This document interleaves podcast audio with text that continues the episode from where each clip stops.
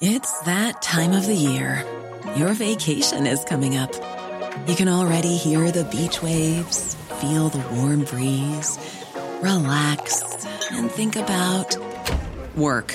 You really, really want it all to work out while you're away. Monday.com gives you and the team that peace of mind. When all work is on one platform and everyone's in sync, things just flow wherever you are. Tap the banner to go to Monday.com.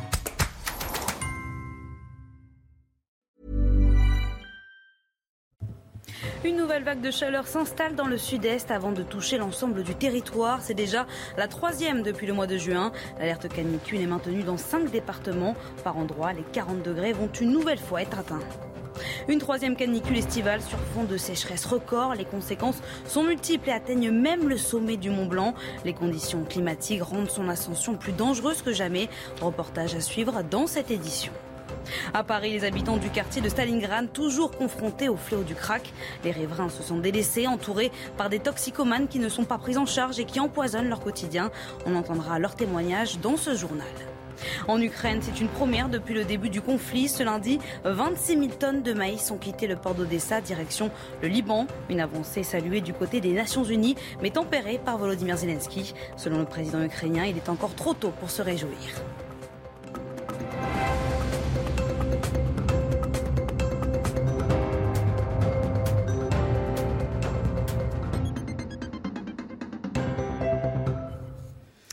À tous, ravi de vous retrouver dans cette nouvelle édition de la nuit. À la une de votre journal, cette vague de chaleur, à nouveau, la France s'apprête à suffoquer 15 jours après seulement l'épisode, le dernier épisode de chaleur inédit par sa durée et aussi par son intensité. Les températures devraient, dans certaines régions de France, dépasser une nouvelle fois les 40 degrés. Les détails de ce nouvel épisode avec Jean-Yves Choplin, prévisionniste à Météo France. On a une nouvelle vague de chaleur qui a débuté ce, lundi. Euh, elle a commencé par exemple par une température de 25 degrés 7 relevée ce matin à Perpignan à, à 6 heures du matin donc c'était déjà très chaud. Et puis, euh, bien dans les deux ou trois jours à venir, ces températures vont euh, donc augmenter. Mercredi sera sans doute la journée la plus chaude de la semaine, puisque ces températures élevées, donc qui dépassent fréquemment les 35 degrés et qui pourront donc seront, seront comprises entre 35 et 38 degrés, pourront remonter depuis les Pyrénées jusque vers euh, la Loire, euh, donc sur la partie ouest de, la France, mais aussi de la vallée du Rhône, donc euh, depuis la Provence jusque vers la région lyonnaise et même la vallée de la Saône. Et face à cette chaleur et cette sécheresse, les agriculteurs sont inquiets. Depuis quelques jours, ils sont soumis à des restrictions d'eau qui mettent à mal leur culture. L'un d'eux, un producteur de betteraves en Seine-et-Marne, nous a ouvert ses portes et nous fait part de son désarroi face à la situation. Reportage Sacha Robin avec le récit de Valérie Labonne. Chaque jour, Guillaume Lefort surveille avec inquiétude sur son portable l'état de ses plants de betteraves. Il a installé dans ses champs des capteurs qui lui permettent de connaître le niveau d'eau dans la terre et ces derniers jours, les relevés ne sont pas bons. Euh, aujourd'hui, euh, grâce au Conseil de la Chambre d'agriculture, on arrive à avoir euh, les données de la parcelle avec des sondes qui nous disent que la, parcelle est en stress et donc il faut irriguer pour pouvoir l'accompagner, sinon elle va peiner. Le manque de précipitations et la sécheresse l'obligent à utiliser l'eau avec beaucoup de précautions. Il ne peut pas arroser comme il le souhaiterait toutes ses parcelles. Sur celle-ci, seule une partie a pu être irriguée par une machine. Vu du ciel, on peut voir la différence entre la partie verte, celle qui a été arrosée, et celle orange brûlée par le soleil. Euh, et de l'autre côté, on voit bien la terre parce que les betteraves, bah, elles ont chaud, elles n'ont pas trop de réserve en eau dans le sol, donc du coup elles tombent, les feuilles sont, voyez, sont toutes euh, fanées, euh, toutes flétries. En pleine période de production, ce stress hydrique a un impact direct sur la croissance de la plante. C'est une betterave qui a été irriguée euh, avec, les avec, les feuilles bien vertes euh, et qui sont bien droites et puis qui est beaucoup moins grosse. En fait, on voit bien la différence. L'agriculteur est inquiet pour sa récolte. La baisse de rendement pourrait avoir un impact sur ses revenus. Elle pourrait également peser sur le panier des ménages avec une hausse du prix du kilo de sucre. Et plus largement dans le monde, certains pays comme l'Espagne sont plus habitués que nous à ces vagues de chaleur et sont déjà rodés sur les gestes à adopter pour s'en protéger. Tour d'horizon avec Corentin Brio. Les températures qui grimpent et les vagues de chaleur qui s'accumulent. Dans le sud de l'Europe, il faut s'adapter en urgence. Comme dans de nombreuses villes espagnoles, où les commerçants se mettent d'accord pour fermer leur commerce de 14h à 17h30. Les horaires de bureau sont également aménagés et les zones d'ombre sont multipliées. En parlant d'ombre, à Barcelone, un site web permet de repérer ces zones à l'abri du soleil, ainsi que les points de rafraîchissement les plus proches, quelle que soit l'heure. Même problème en Italie, où 16 villes sont en alerte rouge canicule, et certaines comme Vérone ont même décidé de rationner l'eau potable. Ailleurs qu'en Europe, on cherche également des solutions. En 2017, aux États-Unis, Los Angeles avait été la première grande métropole à peindre certaines routes en blanc pour faire baisser la température au sol. En cette période de forte canicule, tous les moyens sont décidément bons pour lutter contre la chaleur. Et dans les Alpes, entre crevasses et éboulements, la canicule rend l'ascension du Mont Blanc plus périlleuse que jamais. Les conséquences du réchauffement climatique se constatent jusqu'au sommet du Mont Blanc, avec un déficit de neige très important, au point que la plupart des guides refusent même de s'y aventurer désormais. Reportage avec Aminata Démé. Éboulement, chemin fragilisé par d'immenses crevasses, les conséquences de la sécheresse s'observent jusqu'au sommet du Mont Blanc. Les fortes chaleurs ont provoqué un déficit de neige rendant son ascension plus périlleuse. Cette alpiniste norvégienne vient d'atteindre le col du Midi et elle n'ira pas plus loin, par précaution. Ils ont annulé le voyage au Mont Blanc à cause du temps. Je pense que les guides connaissent la région et les conditions, alors nous comprenons. Ce touriste écossais et son fils habitués des lieux rebroussent également chemin. Ils ne reconnaissent plus le Mont Blanc et ses glaciers devenus grisâtres. C'est un grand changement. C'est effrayant de voir comment ça disparaît. Officiellement, l'ascension du Mont Blanc n'est pas interdite. Cependant, les compagnies de guides de Chamonix refusent d'accompagner les alpinistes amateurs. Pour Christopher Baud, le risque est trop élevé. Nous, on est responsable des clients, donc s'il y a un problème, bah, tout le monde dira ah oui mais voilà c'est sec, il faut pas y aller, c'est pas bon, donc euh, c'est plus par rapport à ça. À l'heure actuelle, les conditions d'accès sont si dégradées que seule une vingtaine d'alpinistes professionnels atteignent le sommet du Mont Blanc.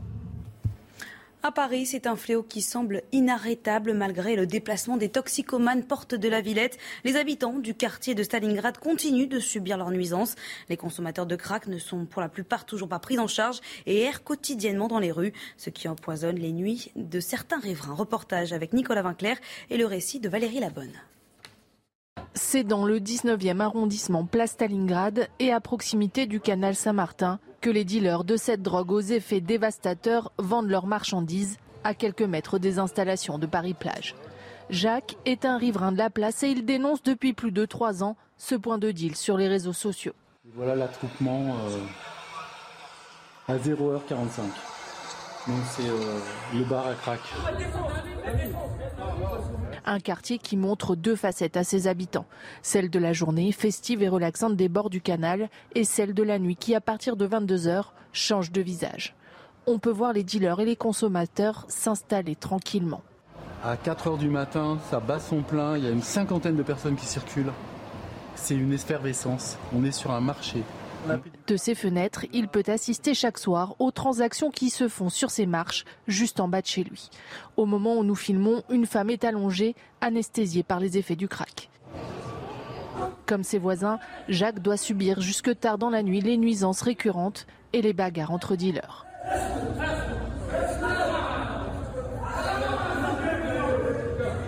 Ça fait trois ans que je ferme mes fenêtres, j'ai mis des fenêtres à triple vitrage et euh, je mets des boules caisses pour dormir. Mais c'est pas normal. Les voisins espèrent qu'enfin les autorités vont agir contre ce fléau du crack. Le nouveau préfet de police Laurent Nouniez, nommé le 20 juillet dernier, a pour mission d'éradiquer le trafic de cette drogue de la capitale. À Vitry-sur-Seine, dans le Val-de-Marne, un commissariat a été pris d'assaut dans la nuit de dimanche à lundi par plusieurs individus. Certains ont lancé des cocktails Molotov et des tirs de mortier ont été aussi lancés sur la façade du bâtiment. Pour se sortir de cette attaque, les policiers ont riposté par des tirs de LBD et des lancers de grenades lacrymogènes, comme nous l'explique le secrétaire régional Alliance 94. Cette nuit, on a un groupe d'individus qui se sont rapprochés du commissariat de Vitry-sur-Seine et qui ont jeté des cocktails Molotov dans l'enceinte de la cour. Donc suite à ça, j'ai mes collègues qui sont sortis du commissariat, euh, qui ont poursuivi les individus et ils se sont retrouvés, euh, si vous voulez, dans une espèce de, de guet-apens où euh, plusieurs individus se sont rapprochés et les ont violemment agressés à coups de, à coups de mortier, à coups de cocktail Molotov.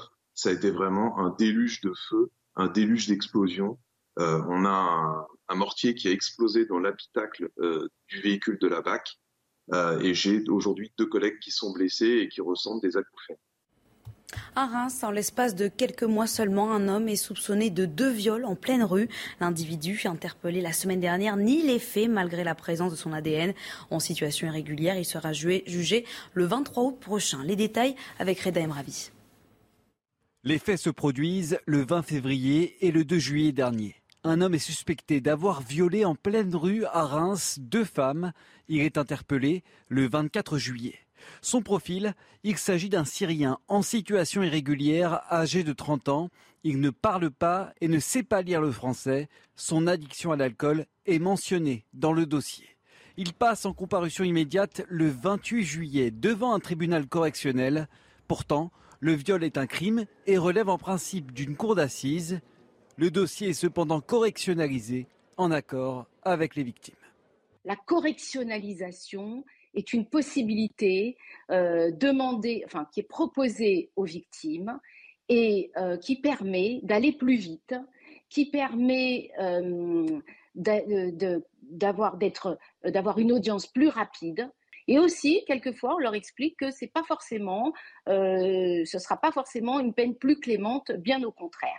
Certains spécialistes sont contre cette correctionnalisation ne sera jugé que par un tribunal correctionnel. Il n'encourt que 5 ans d'emprisonnement, alors qu'en réalité, les crimes doivent être jugés par une cour d'assises et il encourt 20 ans de réclusion. Il faut juger les affaires à la hauteur de leur gravité. Il y a quand même deux victimes, il y a deux viols. L'homme a demandé un délai de un mois pour préparer sa défense. Il devrait être jugé devant le tribunal correctionnel le 23 août prochain. Au chapitre politique à présent, députés et sénateurs sont parvenus ce lundi à un accord en commission mixte sur le premier volet des mesures en faveur du pouvoir d'achat, augmentation de 4% des pensions de retraite ou encore déconjugalisation de l'allocation adulte handicapé. Ce projet de loi d'urgence doit être validé une dernière fois mercredi après-midi par l'Assemblée nationale et le Sénat. Au total, il comprend 20 milliards d'euros de dépenses. Sur les routes, quatre ans après le passage aux 80 km heure, plusieurs dizaines de départements ont décidé de revenir sur la limitation. Le Gers et le Puy-de-Dôme sont les derniers à avoir pris cette décision. Depuis ce lundi 1er août 2022, il est de nouveau donc possible de rouler à 90 sur les routes, auparavant limitées à 80. Les détails et la liste des autres départements concernés avec Marie Conan. C'est donc presque la moitié des départements qui a rejeté euh, ces 80 km heure. On les voit en rouge sur cette carte, l'Aveyron, l'Hérault, les Hautes-Pyrénées et le dernier en date, le Puy-de-Dôme. Et on remarque que ces 80 km heure sont surtout boudés dans les zones rurales où il y a peu d'autoroutes, peu de gares. Beaucoup d'élus affirment que de toute façon, ils ne sont pas respectés et que c'est même plus dangereux car on double plus facilement et on crée les conditions de l'accident. Pour les associations de victimes d'accidents de la route, au contraire, ce n'est pas le moment de repasser aux 90 km heure, car avec la perte de pouvoir d'achat, les conducteurs, pour éviter les péages, pourraient revenir sur les axes secondaires. Et qui dit axe secondaire surchargé dit augmentation du nombre d'accidents selon eux. Un chiffre va dans ce sens. La mortalité dans les zones rurales des départements restés à 80 km heure est inférieure de 16% à celle de 2019. Nouvel échange entre Emmanuel Macron et le président Volodymyr Zelensky, le premier depuis leur dernière rencontre le 16 juin dernier à Kiev, le chef de l'État français qui a de nouveau apporté son soutien au peuple ukrainien tout en disant sa détermination à faire en sorte que les crimes de guerre qui se multiplient ne restent pas impunis. Pour les documenter, Emmanuel Macron a par ailleurs annoncé le don d'un laboratoire d'analyse ADN à l'Ukraine. Le président français qui a aussi salué lors de cet échange la reprise des exportations de céréales d'Odessa. Pour la première fois depuis le début de l'invasion russe il y a six mois, un bateau chargé de 26 000 tonnes de maïs a quitté Odessa, destination le port de Tripoli au Liban.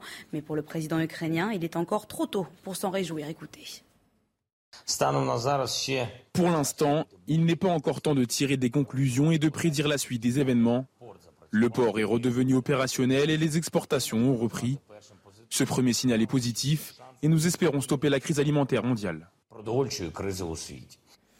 Et puis cette information, les États-Unis annoncent ce lundi soir avoir tué le chef d'Al-Qaïda, Ayman al-Zawahiri, lors d'une frappe de drone. Zawahiri qui avait pris la tête de l'organisation terroriste après la mort d'Oussama Ben Laden en 2011. Et toujours à l'international, les tensions montent entre les États-Unis et la Chine. La perspective d'une visite de Nancy Pelosi, la chef des députés américains, à Taïwan menace de déclencher une crise diplomatique majeure entre les deux pays. Si vous jouez avec le feu, vous allez vous brûler, avait déclaré le président chinois Xi Jinping à Joe Biden jeudi dernier. Mais pour le porte-parole du euh, département de la défense des États-Unis, la présidente de la Chambre des représentants a le droit de visiter Taïwan, mais prévient aussi sur les possibles intentions de la Chine. Écoutez. La Chine semble se positionner afin de prendre potentiellement des mesures supplémentaires dans les prochains jours et peut-être à plus long terme. Ces mesures potentielles pourraient inclure des provocations militaires comme des tirs de missiles dans le détroit de Taïwan ou autour de Taïwan. Et on termine ce chapitre international avec le plus vaste incendie en Californie depuis le début de l'année, au nord de l'État, qui est régulièrement ravagé par les flammes en raison du réchauffement climatique. Plus de 22 000 hectares de forêt sont déjà partis en fumée, des habitations également. 000 résidents ont reçu l'ordre d'évacuer. Ce lundi, les feux ont tué deux personnes dont les corps ont été retrouvés dans un véhicule calciné. Et retour en France où les festivals d'été battent leur plein après plusieurs étés sacrifiés en raison de la pandémie. Aujourd'hui, nous vous proposons de partir à la découverte de celui de Ramatuel, une 38e édition qui vit au rythme de la musique et des pièces de théâtre. Reportage de Stéphanie Rouquier. Après deux éditions sous pandémie, le festival de Ramatuel retrouve pleinement son public. Ici, j'ai pas de problème de public, honnêtement, à Ramatuel. Les gens sont en vacances, et peut-être que les orages, les nuages, la guerre qui est quand même aux portes de l'Europe, quand même, juste là, euh, ils les oublient peut-être un moment. Une édition hommage à Michel Bouquet, dédiée à la musique et au théâtre, avec Patrick Bruel ou Calogero en concert, et des pépites inédites sur scène. Il y a des choses rares. D'abord, Isabelle Adjani, c'est rare. Euh, elle a voulu venir à Ramatuel. Le spectacle est troublant. Certainement à pas louper si les gens n'ont pas vu, mais en, tant que président d'entreprise, si je vous dis ça, c'est parce que j'ai une préférence, ce dont je me suis interdit pendant 39 ans. Mais à ne pas rater, c'est certainement le jeu de Béatrice Agenin. C'est certainement la rencontre pour la première fois de Sarah Biasini, la fille de Schneider et d'Emmanuel Galabru. Les portes du festival de Ramatuel sont ouvertes jusqu'au 12 août. C'était le père de l'île aux enfants, le père de Casimir, ce dinosaure orange qui a marqué le petit écran des années 70. Christophe Isard, 85 ans, est décédé ce dimanche. Alors vous, quel souvenir gardez-vous de cette émission culte? On est allé vous poser la question, écoutez. Et le chant des rires et des chants dans l'île aux enfants, c'est tous les jours le printemps. Ça me fait beaucoup de peine. Voilà pour la bonne raison qu'il a bercé mes enfants. Casimir, c'est toute ma jeunesse, c'est mon enfance. Hein. C'est euh, le matin, je me réveille, je vois l'émission. Euh, c'est un moment, euh, ben, on va dire notre jeunesse, de liberté. on pense pas, c'est plein de couleurs, c'est joyeux. Ah oui, ça manque aujourd'hui. C'est des beaux souvenirs. C'est des beaux souvenirs, puis c'était aussi un peu le rendez-vous finalement on savait qu'à cette heure-ci, il y avait Casimir. C'était l'occasion de se regrouper devant la télé euh, tous ensemble et de regarder. Et restez bien avec nous sur CNews dans un instant. C'est votre JT Sport. Et on ouvre ce journal des sports avec de la Ligue 2 en clôture de cette première journée. Sochaux et le Paris FC se neutralisent 0 à 0 malgré l'expulsion du capitaine parisien Cyril Mandouki après 37 minutes de jeu. Les Sochaliens n'ont jamais su trouver la faille.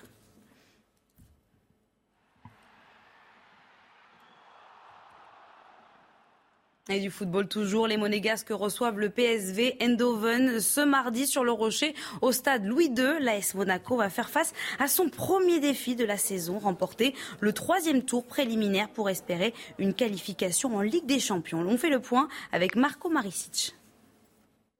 Le sprint final de la saison passée est derrière eux. Monaco a laissé filer la deuxième place du championnat dans les dernières secondes et pour se qualifier en Ligue des Champions, le club doit, comme l'an dernier, passer par des matchs de qualification.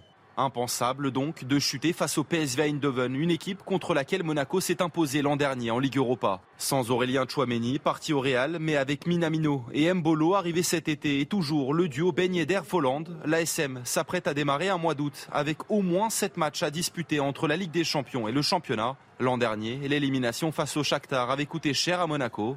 Gare cette saison au faux départ. Et cette rencontre sera bien sûr à suivre ce mardi soir à 20h sur les antennes de Canal+. De la Formule 1 à présent, un champion du monde va en remplacer un autre. L'Espagnol Fernando Alonso va succéder à l'Allemand et futur retraité Sébastien Vettel au sein de l'écurie Aston Martin en 2023. Le quadruple champion du monde avec Red Bull a annoncé jeudi dernier raccroché à la fin de la saison.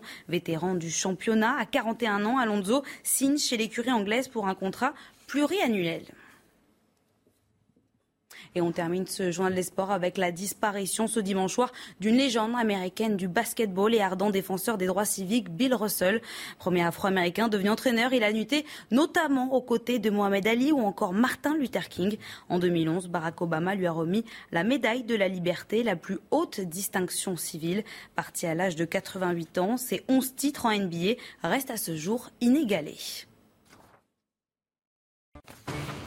Et restez bien avec nous sur CNews dans un instant. Une prochaine édition reviendra évidemment sur cette forte vague de chaleur qui arrive sur l'ensemble du territoire. Cinq départements sont toujours placés en vigilance orange. À tout de suite. Retrouvez tous nos programmes et plus sur cnews.fr.